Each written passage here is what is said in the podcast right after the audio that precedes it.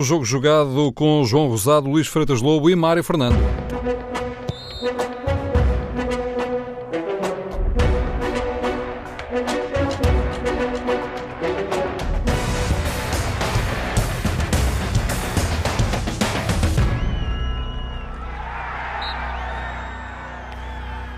Bem-vindos a mais um jogo jogado na TSF. Às segundas-feiras, Luís Freitas Lobo e João Rosado falam de futebol. Ora, ainda estamos no rescaldo do clássico que eh, marcou a sexta-feira, neste fim de semana prolongado.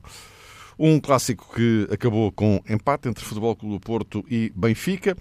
Eh, um jogo, claro, marcado por casos de arbitragem eh, tão eh, inquestionáveis como polémicos, é verdade. E teve também o resto. Convém não esquecer que de um lado esteve uma equipa e do outro lado esteve a outra. Ora, é justamente sobre o que implicou a ação de uns e de outros, o que resultou deste clássico que iremos abordar esta noite, não esquecendo que, por via do resultado do Dragão, mas também por via do resultado de Alvalade. O Sporting, nesta altura, está colado ao Futebol Clube do Porto e o Benfica a três pontos do do da frente. Há aqui, portanto, uma reconversão também no que respeita à tabela classificativa. Que implicações é que isto também pode ter a partir de agora? Eh, é outro, outro assunto para debatermos na edição de hoje. Sendo que vamos fazer também uma abordagem à Liga dos Campeões. Eh, fecha a fase de grupos eh, esta semana, já sem qualquer interesse para o Benfica, apenas para cumprir calendário, mas o Futebol Clube do Porto está com boas possibilidades de seguir em frente na competição para os oitavos de final. O Sporting tem uma tarefa muito mais complicada por causa do jogo em eh, Barcelona, mas enfim, esse, essa possibilidade ainda existe, pode ser remota, mas, mas está lá. Eh, também iremos falar disso mais adiante. Entretanto, eh, João, começaria por ti. Olhando para o clássico, e isto para lá das questões de, de arbitragem têm sido tão, tão discutidas, e também com erros que, enfim, são, são inquestionáveis, não vale a pena voltar a chover no molhado, as evidências são as evidências, mas o que é que te parece que explica este 0-0? Para lá disto, evidentemente. Os erros gritantes de alguns jogadores, nomeadamente Marega, mas eh, iria principiar por eh, deixar o meu cumprimento a todos os ouvintes e mandar um abraço particular para o Luís. E um parece-me, viva Luís, parece-me que essa questão tem a ver com o tipo de análise que muitas vezes fazemos assim que termina um grande clássico deixa-nos ver que o ângulo, o foco, deve continuar a ser aquilo que os jogadores e os treinadores protagonizam, decidem, elaboram e concretizam ou não. Porque a grande verdade é que o Porto, na segunda parte, teve ali duas ou três situações flagrantes para marcar, concretamente por Marega, e desperdiçou essas situações.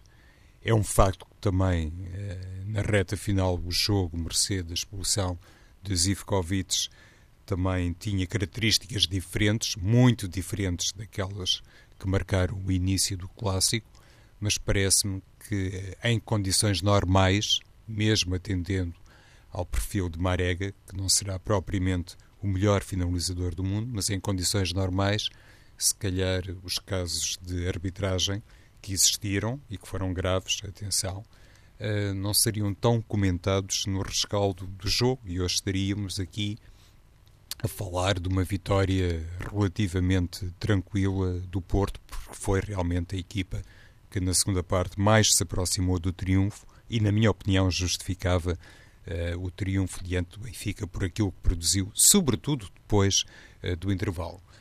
À parte essa questão, e também sem uma espécie de intuito de fazer uh, digamos aqui um sacrifício, entre aspas, de Marega ou de crucificar Marega. Longe de mim essa ideia, nunca o faço relativamente a nenhum profissional de futebol. O que retenho do Porto Benfica foi que a equipa de Sérgio Conceição praticou um futebol que condiz claramente com os objetivos, com as ambições e com aquilo que Sérgio Conceição planeou para o Porto logo no início da temporada. E isto passa essencialmente, na minha perspectiva, por um futebol agradável, um futebol eh, capaz de seduzir os adeptos do Porto em particular, como é fácil de entender, e por jogar bem. E eu creio que essa foi uma preocupação que se estendeu eh, a Porto e Benfica, naturalmente, mas o Benfica com outras limitações, se calhar daqui a pouco poderemos abordar isso com outro detalhe, mas na abordagem do jogo, na preparação do jogo, creio que tanto Sérgio Conceição como Rui Vitória se preocuparam muito com esse aspecto de fazer ver aos jogadores que era realmente um grande momento, como são todos, os momentos que genericamente resumem um clássico ou um derby, mas independentemente dessa questão, do ponto de vista mediático, tem sempre um grande impacto, era fundamental que os jogadores soubessem interpretar aquilo que são as ideias principais, neste caso, de quem lidera o Porto e de quem lidera o Benfica. E parece-me que, nesse contexto, quem mais se aproximou do idealizado, quem mais perto esteve de corresponder ao grau de expectativa que foi traçado previamente, foi efetivamente a equipa do Porto. E essa capacidade técnica, esse futebol atacante que não teve expressão do primeiro ao último minuto, não é isso que eu quero dizer. Houve momentos também significativos do Benfica na partida, mas esporádicos. Mas esta capacidade que o Porto revelou tornou-se um fator mais relevante para mim, porque inclusivamente a equipa vinha de um resultado desaguador na ótica dos esportistas no campeonato português e sentia, mais do que nunca, se a expressão pode ser autorizada, a necessidade de ganhar ao Benfica. E para isso, aquilo que se viu do Porto, eh, segundo entendido o desafio, foi realmente uma equipa interessada em praticar um belo futebol, em jogar ao ataque, em fazer uso das suas armas e em poder demonstrar que, mesmo num clima tão crispado como é o clima do futebol português, é possível entender essa essa boa intenção, essa bondade e esse espírito positivo de treinadores que podem ter palavras mais ou menos agutilantes em conferência de imprensa, mas claramente canalizaram os jogadores, e refiro-me em concreto a Sérgio Conceição, para uma atitude e para uma exibição que, para mim, eh, roçaram de facto um, nível excelente. Só não teve de facto materialização eh, porque faltou eficácia, é uma questão que muitas vezes é mencionada pelos treinadores e se há crítica maior que eu faço àquilo que ouvi, eh, quer de responsáveis esportistas, quer de responsáveis benfiquistas, foi esta dificuldade em assumir que dentro de outro registro, dentro de um quadro de normalidade e de aproveitamento, se calhar eh, não existiria de facto tanto terreno para se continuar a observar o Porto Benfica à luz eh, de determinados erros de arbitragem. Porque foi um jogo muito rico, eu gostaria de sublinhar este aspecto, Mário, foi um jogo muito rico na perspectiva uh, tática, olhando também para o lado estratégico das opções uh, dos treinadores e daquilo que, no fundo, uh, também conduziu a uma entrada inicial do Benfica que, se calhar, rompeu com algumas projeções. E aqui gostaria também de deixar uma palavra para o tal um, lado mais uh, corajoso, mais uh, esteticamente apurado que também Rui Vitória denunciou. Não apenas o Porto, o Porto mais, na minha opinião, mas também o Benfica, ainda com as tais limitações que se calhar vamos daqui a hum. pouco mais abordar. Sim. E, uh, Luís, como é que explicas o comportamento das duas equipas? Que, que de facto foi distinto se olharmos os 90 minutos, não é? Sim, claro, olhando os 90 minutos, muito, muito, muito diferente. Ah, uma coisa é, é, é o resultado, né? outra coisa eh, é o, é o jogo. E, portanto, há aqui uma, uma diferença muito grande entre uma coisa e outra, não é? Portanto, o resultado acabou por fugir muito à lógica do, do que foi o jogo, em que claramente o Porto mostrou que está hoje no nível de, de qualidade de jogo muito superior à do Benfica. E por razões várias, eh, que já aqui também temos falado ao longo, ao longo da época, eh, que tem a ver com uma, com uma ideia de jogo que cada vez mais solidificada, com alternativas para essa ideia de jogo, quer em termos de sistema tático 4-3-3 ou 4-4-2, eh, quer em termos de jogadores para o interpretar, tendo um plantel mais curto, consegue tê-lo mais elástico porque aproveita melhor os jogadores, portanto vive com essas certezas no, no, no seu futebol. E do outro lado, uma equipa como o Benfica, que está num processo de, de transformação. Enquanto o Porto está num processo de evolução, uh, o Benfica está de transformação. Portanto, sentiu que era incapaz de, neste momento, manter o 4-4-2 em face da crise exibicional, física uh, do Pizzi e agora procura um 4-3-3. Uh, eh, diria que agora é que o Rui Vitória está a ser treinador no Benfica no sentido de colocar em prática todas aquelas que são as suas ideias. Isto é, uma ruptura definitiva com ainda daquilo que ficava da fórmula de, de, Jorge Jesus. O que não havia mal nenhum nisso, como referi, porque é um sinal de inteligência aproveitar aquilo que está bem feito dos antecessores, sejam eles, sejam eles quais forem. E o Benfica fez bem isso. Eh, e o Rio Vitória fez bem isso. Eh, agora, a quebra de Pizzi uh, leva à quebra da equipa e leva, leva agora a uma mudança de sistema tático para 4-3-3, em que tem que afinar ainda não só Krovinovic, como a junção de Krovinovic com Pizzi dentro do corredor central, porque Krovinovic não é, não é um 8, é um 10 criativo, não é um jogador tão tático no sentido de transporte de bola, isto é um jogador mais de definição, não é um jogador de construção. E Pizzi está a jogar numa posição onde nunca jogou na sua carreira. Pizzi ou foi extremo, ou foi um, um bocadinho 10 ali na, na parte final do Braga, uh, depois veio para o Benfica e foi inventado por Jorge Jesus para jogar nesta posição 8. Uh, eh, nunca jogou como interior direito num 4-3-3, nunca. Uh, e, portanto, é uma posição completamente nova para ele e esta é a posição até mais exigente de todas que, ela já, que ele já fez até agora, porque é aquela que não só depende dele, como depende também dos jogadores que estão ao lado dele uh, se entenderem, como Krovinovic, como Feiza, como os alas.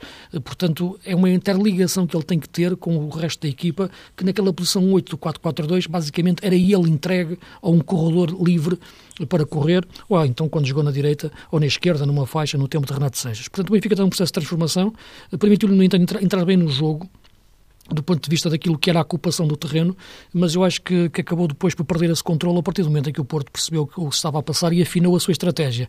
E no Porto, eu distinguia dois aspectos muito importantes. É que Herrera no lado direito. E aqui falávamos na semana passada, não havendo, não havendo Corona, se o Porto poderia jogar em 4-4-2, e eu dizia que não, eh, com os avançados que o Porto tem, porque são demasiado avançados, porque imaginava que Brahimi, Marega, depois Soares, Abubacar, mas havia sempre aquela hipótese que, que já vinha até do tempo de Lopetegui ou de Nuno, de meter um falso ala, isto é, um médio disfarçado de ala.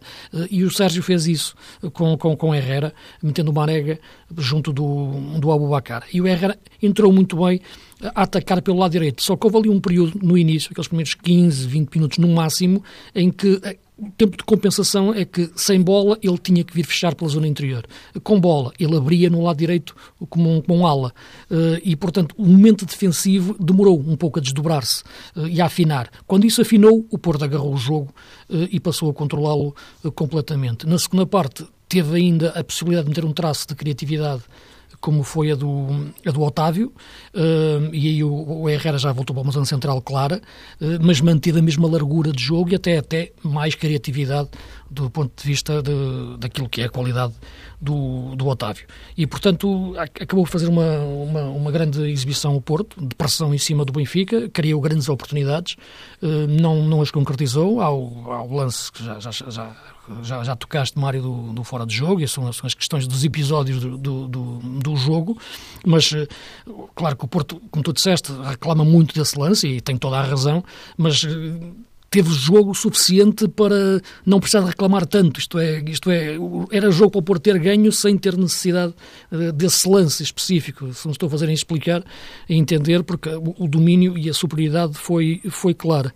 Eh, só para terminar esta primeira intervenção, pá, e podemos continuar a falar, é destacar aquilo que foi a grande exibição do Bruno Varela, porque há aqui tem sido também alvo de debate muito o guarda-redes do Benfica e a insegurança ou a instabilidade que tem sido passada para, para a baliza do Benfica. Cada guarda-redes que vai para lá sente que vai sob pressão, eh, eh, porque de facto há muitas dúvidas em, em torno das apostas, mas o Bruno Varela provou ali de facto que a sua segurança, a sua personalidade, aquilo que eu gosto de chamar vocação emocional para a baliza, mostrou isso. Fez uma grande exibição, fez grandes defesas, que, que, decidiram o jogo também, para, não foi só os falhantes do, do Marega e, e a questão da arbitragem, foi também Bruno Varela, que fez uma exibição monumental, e esse aspecto eu penso que, que se destaca muito, porque sendo um jogador tão pressionado, não é? Porque todos os olhos estavam nele, na baliza do Benfica, ele fez uma exibição fantástica. João, se calhar podíamos já, dissecando o Porto, agora também olhar para o lado do Benfica, não é? Uhum. Uh, nessa perspectiva. Sim, e lá está, abordámos aqui muitas vezes a questão de Bruno Varela e daquela decisão, enfim, na altura uh, nos pareceu, me pareceu precipitado de Rui Vitória em lhe retirar a, a baliza, mas já pertence um bocadinho ao passado, é verdade, e aparentemente Bruno Varela se aconteceu tudo conforme projetámos eh, aqui, eh, aparentemente também respondeu bem a essa injusta medida de Rui Vitória.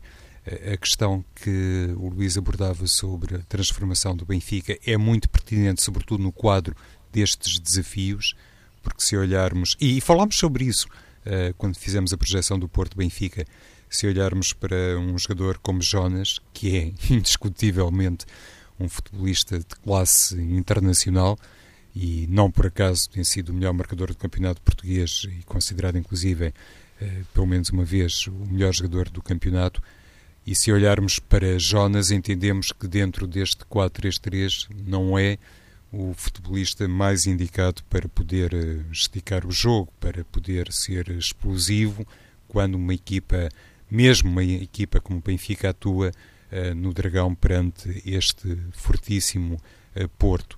Nessa perspectiva, acredito que Rui Vitória, enfim, tenha sentido particular saudade de um jogador como Mitroglou, tinha muito mais as características, ou tem muito mais as características para poder corresponder a um futebol necessariamente diferente e uma atuação benfiquista necessariamente diferente, porque jogar em Alvalade ou jogar no Dragão não é a mesma coisa que jogar, obviamente, no Estádio da Luz ou noutros estádios perante outras equipas. E um Benfica em 4-2 com Jonas e mais alguém poderia eventualmente ter outras situações de maior profundidade no corredor central, em zona interior e mais perto da área de finalização. Possuindo a Jonas como elemento de referência e tendo atrás Grovinovic, por exemplo, admito que fosse sempre muito mais complicado para o Benfica poder hum, conquistar metros, galgar metros, utilizando para isso a velocidade que obviamente Jonas já não tem e também não foi particularmente, mesmo nos seus tempos uh, áureos de maior frescura física, nunca foi particularmente uh, um velocista, digamos assim, um jogador capaz de, de repente, fazer uma arrancada de 30 metros, deixando tudo e todos para trás. Não, não tem tem imensas qualidades, mas, eh, enfim, essas não lhe pertencem inteiramente, na minha perspectiva. E o Benfica, além desta questão, depois debate-se com aquilo que, enfim, também recorrentemente é aqui objeto de análise e aparentemente não apenas aqui, a própria uh, SAD do Benfica continua muito atenta às debilidades do corredor direito quando se trata de pedir mais qualquer coisa ao defesa direito ou ao lateral direito e André Almeida, como é um jogador que não tem, digamos que, o tal perfil similar, por exemplo, a Nelson Semedo, compromete muito a equipa no sentido de exigir mais ao lateral esquerdo em quadro de 4-3-3. E creio que no Dragão isso viu-se, Mário. O Benfica sempre a pedir mais a Grimaldo na vertente ofensiva, do apoio ofensivo, e isso depois teve custos uh, no que respeita à eficácia defensiva. O Benfica, pelo lado esquerdo, uh, denunciou situações de grande déficit defensivo que só não deram pior, enfim, por várias eh, particularidades. Nesse aspecto, é uma equipa que também aqui tem um tal desequilíbrio. André Almeida é muito fiável, é um bom jogador, mas para apoiar o ataque precisa, precisaria de outras, de outras eh, virtudes. O Benfica, como não tem, ressente-se mais disso se utilizar o 4-3-3. E eu creio que também explica um bocadinho Sim. do apagamento do Benfica na segunda parte. O que eu acho é que este plantel não é pensado para 4-3-3. Não, é? não, foi, não. não, não foram pensadas para isso. E, portanto, agora de repente estás a tentar encaixar os jogadores à força numa casa ou numa caixa onde eles não cabem. Em, em peças, é como fazer um puzzle com, com peças que não encaixam. Uh, Nem sequer portanto, Douglas, não, é, Luís? Sim, é questão do lateral direito, é uma questão posicional em si. Enfim, não, acho que a nível, a nível nacional até pode jogar e, portanto, não vem mal ao mundo, não, é? não neste tipo de jogos, mas no, noutros jogos em que ataque continuado. Uh, mas agora, no Benfica de excelência, não, não, não me parece. Uh, como, como, aliás, temos que analisar sempre os grandes em Portugal. O que me parece é que, este, é que este, numa análise mais macro, uh, é, sem entrar pelas questões das, da, da formação do, do plantel, é esta é que está, pronto, ponto final. Não vale a pena agora debater os erros que foram feitos, já falamos muito sobre isso.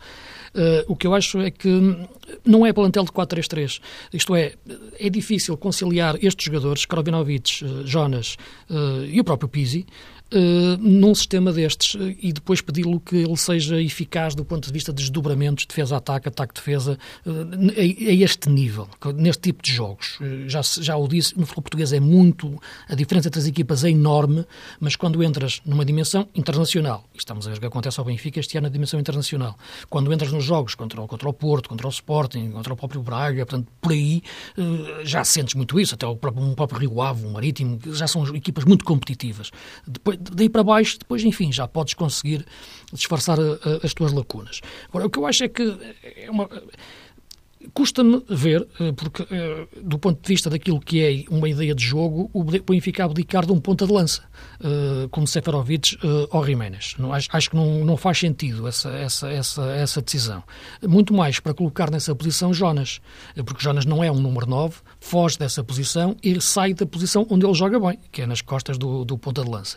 Portanto, acho que o Rui Vitória entrou num beco sem saída, num dilema, este 4-3-3, porque nem Krovinovic é um 8, uh, e se para ser um 10, aí esse 4-3-3 vai ter claramente um médio ofensivo, Uh, e Pizzi vai recuar um pouco mais e não jogarem os dois lado a lado, como começou o jogo no Dragão e tem a maior parte das vezes uh, jogado, e aí pede-se um ponta de lança mesmo dentro da área.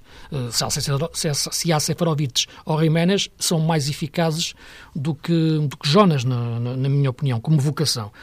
claro que dentro do. De, eu penso isto num nível de excelência, repara, que o Benfica, o próximo, o próximo jogo que vai ter em casa é com o Estoril todo respeito para o Estoril, eu acho que isto pode resultar com o Jonas a ponta de lança. Agora, em condições normais, não faz sentido construir um plantel e, e chegar-se a este ponto da época, que estamos quase a meio, e inventar um 4-3-3 que só nasce. Eu não acho que nasce, não nasce por convicção. Se, se fosse uma convicção que em 4-3-3 que o Benfica vai ser montado, não. O 4-3-3 aparece agora porque há uma, há uma impossibilidade de jogar em 4-4-2 em face da crise de Pizzi. Porque se o Pizzi estivesse bem, como a época passada, o problema nem se colocava. Jogava 4-4-2 como estava-se a jogar e as coisas andavam da, da, da mesma maneira, ganhando uh, ou, ou, perdendo jogos. Pelo que eu acho que neste, neste momento, um 4-2-3-1, por exemplo, pode ser uma solução intermédia uh, para, para o Benfica. E, e, e não tirando Jonas da equipa, porque isso parece-me que, que, não pode acontecer para, para, a qualidade do jogador, mas para, ter, mas para tirar melhor partido dele, jogando ele nas costas do, do, do ponta de lança. E depois na faixa tu podes ou meter o próprio Krovinovic ou, próprio, ou o próprio Pizzi. Tem, tem, tem, o Benfica tem que criar essa variante. Ou até o próprio Jonas, porque não? Numa dinâmica parecida ao Brian Ruiz, eh, como, como fazia no Sporting. Portanto, o Benfica tem que encontrar soluções dentro do. do se, se, quer abdicar do 4-4-2, se quer desistir do 4-4-2, o que eu acho que é, que é prematuro, para, para, porque só vai agora disputar competições nacionais, uh, este 4-3-3, e o Rui Vitória já hoje dava indícios na, na, conferência de imprensa que em relação ao jogo da manhã com o Basileia, não temos nada para ganhar, mas podemos solidificar processos, é o que ele dizia, pode ser um jogo importante para isso, portanto eu acho que é solidificar o 4-3-3. Uh, eh, se, quer, se quer ir por aqui, tem que encontrar os melhores locais, as melhores posições para, as, para os jogadores. E a melhor posição uh, que ele tem que encontrar em primeiro lugar é a melhor posição para Jonas. Só depois é que tem que pensar nos outros. Uh, porque Jonas a ponta de lança, na minha opinião, não, não, não é a solução para o Benfica. E nesta altura, com, com o meio campo neste, desta forma, a equipa fica presa porque não há, não há rotinas nesta forma de jogar. Por isso o Porto foi muito superior. É uma equipa que está neste momento já com o processo de jogo bem adquirido, entre o Sérgio Oliveira, ou o Herrera, ou o André André, e a equipa anda na mesma, tem a, tem, tem a mesma rotação tática uh, tem, tem, e consegue transformar-se em 4-3-3 ou 4-4-2 porque os jogadores que têm, mesmo mais eh, com um plantel dito mais curto, são mais elásticos do ponto de vista da, da, da, da versatilidade, da, da, diversidade de conhecimento de, de, várias posições ou de várias formas de, de, de jogar ou de, ou de, entender os espaços. São os jogadores mais cultos, uh, taticamente. Não é que sejam, repara, não é que sejam piores ou melhores, porque o Krovinovic é um grande jogador, tal, tal como o Pizzi. Agora, têm características que ficam mais presas a determinadas dinâmicas e posições. Uh, enquanto os jogadores do Porto são mais versáteis versátil. O Sérgio Oliveira, pela carreira dele, começou com pivô, passou para, por 10, depois passa, passa para 8, portanto conhece tudo isso. O Herrera a mesma coisa, o André André a mesma coisa. Uh, uh, portanto, estou a falar em jogadores que têm essa cultura tática que podem, de facto, dar várias vertentes ao meio campo. Os do Benfica não têm, uh, mas isso é uma, uma deficiência na, na construção do plantel. E, e, esse aspecto, Luís, é, é, muito importante, eh, só para concluir aqui o, o tema Sim. do Benfica, porque o, o 4-2-3-1 poderia realmente ser uma solução interessante, mas até que ponto é que iria colidir com o papel uh, preferencial para Feza? Até que ponto é que irias bater o futebol que Feza está habituado a. Sim, o Feza jogaria sempre a 6, não é? Não é? Agora, a questão em 4-2-3-1 é qual... era mais complicado, aí está. Sim, quando eu digo um 4-2-3-1, repara, não é um duplo pivô claro, não é? É termos um jogador mais atrás, fixo, é, é, é criar três linhas no meio campo, seria, não, não quero distinguir, ah, okay. pôr isto em, em, em quatro... Lá está, um, precisarias um, um, de um é? bom lateral direito eh, na vertente ofensiva. Sim, como é evidente, como é evidente. Agora, eu acho que o cérebro das equipas está no, no centro, no núcleo central, e aí é por ali que tens que ter o teu, teu, teu, teu, o, o, foco de pensamento. A equipa tem que pensar ali, não é? Se a equipa não pensa no meio, não vai ser na faixa que vai aparecer um cérebro. Uh, é no meio. Uh, na, minha, na minha opinião, claro, na minha forma de ver o jogo, o futebol. Uh, e nesse sentido, fez a manter-se manter a 6. Pizzi pode subir um pouco mais para o 8, mas ter mais próximo dele outro jogador. agora, Repara uma coisa, quando eu digo que isto não é pensado para 4-3-3, Krovinovic nem sequer está inscrito na Champions. Repara, se, se, se, este jogador que agora o Benfica está a ver como solução eh, para, para o problema tático nem está inscrito na, na principal competição, principal competição, maior, maior impacto, como a Champions, isto nota todo a, a falta de definição que houve na construção do plantel Sim, do Benfica esta época. No início da época. Sim, também é verdade, mas repara, mas, mas há aqui uma questão que se coloca, é, quer dizer, como é que nesta altura vais encontrar este jogador com a solução para o teu problema? Não tem em causa o valor dele, que eu acho todos os cenários, não é? Exatamente. Uh, e porque ele já, a Champions já, já, já o Kravinovic já está a jogar há muito tempo, desde que a Champions vai a meio, não é? Portanto, uh, portanto já, já podia ter jogado, ele sentiu-se no último jogo, mas é, tem, não, se calhar pode jogar em 4-3-3, mas não há Kravinovic. Isso não, não faz sentido este pensamento no, numa equipa como o Benfica, não, agora depender do Kravinovic. É? Agora, o que eu acho é que nesta altura Há muitas dúvidas na equipa do Benfica. Há muitas certezas na equipa do Porto. O Porto está, está melhor, está a jogar melhor, é superior nos princípios de jogo, na ideia de jogo e na qualidade que coloca em campo. Agora, é o que eu te disse, a diferença entre o jogo e o resultado, essa é, sabemos bem no futebol que está a história cheia que, de casos destes. Não é? Portanto, era um jogo é para o Porto ter ganho, empatou, tudo em aberto no campeonato. Justamente, tudo em aberto no campeonato. Vamos aproveitar esta ponta final para falar um, do Sporting. Uh, pronto, o Sporting está colado ao Porto, no topo da classificação, uh, ambos com mais três pontos que o uh, Benfica. O, o, o, técnico, o Jorge Jesus, dizia hoje que, eu não consigo aqui reproduzir ipsis verbis a, a frase dele, mas a ideia era esta. o jogo com o Barcelona amanhã, sim, tem a importância que tem, mas o do Boa Vista no próximo fim de semana tem uma importância inquestionável. É sempre a mesma coisa. Não, é? Quando o Jorge Jesus começa a pensar em duas coisas ao mesmo tempo, ele já está. É Sim, sempre... mas, mas, a minha pergunta, a minha pergunta, e pode ser já para ti, a minha pergunta é esta. É, o, é que eh, isto no topo da classificação mudou. Sim, é? mudou, mas mesmo, mesmo que não tivesse mudado, ele pensaria da mesma maneira. Eh, mesmo okay. que estivesse na... Sim, admito que sim, admito que sim. Uh, estaria com algumas dúvidas a, a, minha, a, a, minha, pergunta uh, é esta. O, o, jogo da manhã em uh, Barcelona, uh, com baixinho ou sem baixinho? Sim, agora, agora, está convocado. Está convocado, sim, mas, mas o Valverde, o, o Valverde também não disse na, que, que se ele jogava ou não jogava. Pronto, não interessa. Bom, mas com sim. baixinho ou sem baixinho, eh, o, um, o, o Sporting amanhã depende de dois resultados, não depende apenas de si próprio, e o apenas de si próprio, calma, porque passaria por uma vitória no Campo Nou, não é? Portanto, Vamos lá relativizar o apenas. Uh, mas também precisa que as Juventus não ganhem na, na, Grécia, algo que para Jorge Jesus, pelos vistos, é um dado adquirido. Não é? Ele afirmou Pode não, parentoriamente. Não muito, mas enfim. Ok. Bom, mas há este jogo. Três gols não marcará. Não, três gols não. Já disse Jesus. Exatamente.